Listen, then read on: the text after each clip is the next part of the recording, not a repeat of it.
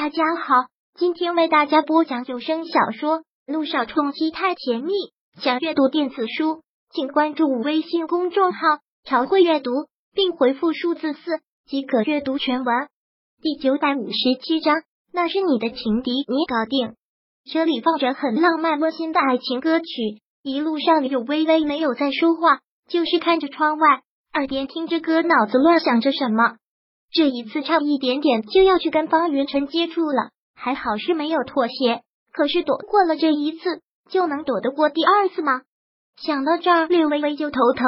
但未来的事谁也说不准，那就干脆不要想了，走一步看一步。回到校园的时候，肖小妍正在院子里浇花，远远的看到肖谭和柳微微回来，他忙放下水壶，还是行动不便的一瘸一拐的朝他们车的方向走过去。看到此，柳微微连忙下车迎上前扶住了他，说道：“伤口还没好呢，怎么还到处乱跑？我闲不住吗？再不走走，我都要长毛生锈了。再者，多活动活动，好的也快吗？”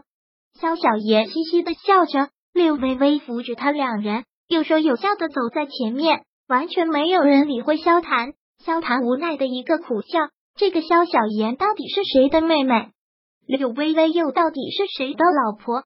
从一回到校园，柳微微跟肖小妍就聊得开心。柳微微也不得不承认，肖小妍就跟个开心果一样，跟他说话多了，自己孤单难受的时间就少了。而这让萧唐很是不爽。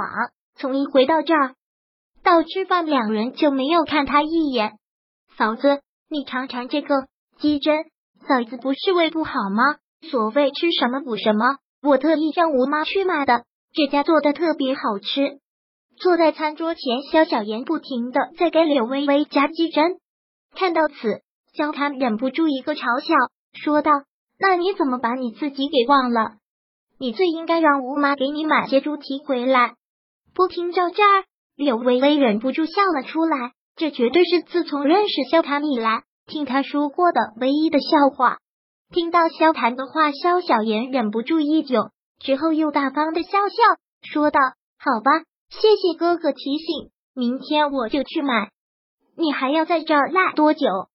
随即，萧谈很干脆的这样问了萧小言。听到这个问题和口气里有微微，刚才脸上一直有的笑意顿时全然不见，很是严肃的看着萧谈说道：“是我要小言来这儿陪我的，我不许你对小言这么说话。”更不许你赶小妍走。肖小妍本来还不知道了要怎么回答，可听柳微微这么一说，又真是强势的一笑，完全不惧萧谈的说道：“听到了吧？这是我嫂子的意思。”对萧谈挑衅的说完了这句话之后，肖小妍又撒娇似的挽过柳微微的手臂，说道：“嫂子你真好，等以后小妍好好报答你。”萧谈万分无奈的冷笑：“这是什么意思？”有了柳微微的撑腰，这个臭丫头竟然也敢这样跟他说话了，简直翻了天！萧小言本来就赖人，也无所谓别人会怎么说他。之前赖着君向阳，现在住在萧园，喜欢柳微微，就一直赖着柳微微，完全不给他们这对新婚夫妻一点私人的空间。这不，两人一起吃完饭就一起去洗澡，看这样子，洗完澡两人就要睡一起，把他打入冷宫了。萧谈还真是觉得憋屈，一把抓住外衣，一边掏出手机拨上了一个号码，一边往外走去。末了还对吴妈吩咐了一句：“告诉微微，我出去一趟，晚上不用等我。”说完这句话，萧谈自己都觉得没底气。大概有了萧小言，他也不会等他静谧的就把包间内。萧谈和君向阳对面而坐，茶几上摆着各色昂贵的红酒。看看这个点，再看看萧谈的状态。感到甚是诧异，萧少爷今天这是怎么了？这个时候不是应该跟萧太太你侬我侬吗？怎么有空搭理我？这你要去问你家那个丫头。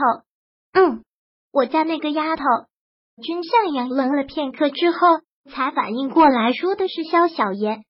别乱说话，那是你妹妹什么时候成了我家丫头？君向阳明显对这种调侃很抗拒。而萧谈则是一个冷笑道：“差不多就行，都这么多年了，难道你还看不穿？注定不是你的，何必再钻牛角尖？”论相貌论身材，那丫头拿点输给他。一个女孩子家对你死心塌地这么多年，不管你对她态度如何，都不离不弃。你君向阳还想怎样？我萧谈的妹妹哪点配不上你？这句话这么多年了，这是萧谈第一次对君向阳说。虽然两人的关系亲如兄弟，虽然这是关他的妹妹，但他们之间的感情是他从来不会过问。过问也是会向着君向阳去指责萧小言，可到今天他才有些偏袒自家人的这么说。听到这句话，君向阳微微的垂了垂头，不免感慨，也不免伤感，举起酒吧来大口喝了一杯，没有说什么感情的事，也说不出什么，谁也准确的判断出感情里谁对谁错了。好好想想吧，也许现在那丫头追得紧，你觉得无所谓。可当有一天她若消失在你的世界了，你才想要去珍惜，那就太迟了。萧谈淡淡的说出了这句话，却是给了真相一样一个不小的冲击。是这样吗？喂，你今晚上找我出来，就是为了跟我说这个？你很闲我可忙得很，没那么多时间在这里听你说这些废话。君向阳感觉自己真是有些心虚了，也不想再听到这个问题。谁那么闲叫你出来说这些？爱听不听，谁有空管你那些破事？跟君向阳在一起，萧谈说话一向是随意的。君向阳一个尴尬，举起酒杯来，又是大大的喝了一口。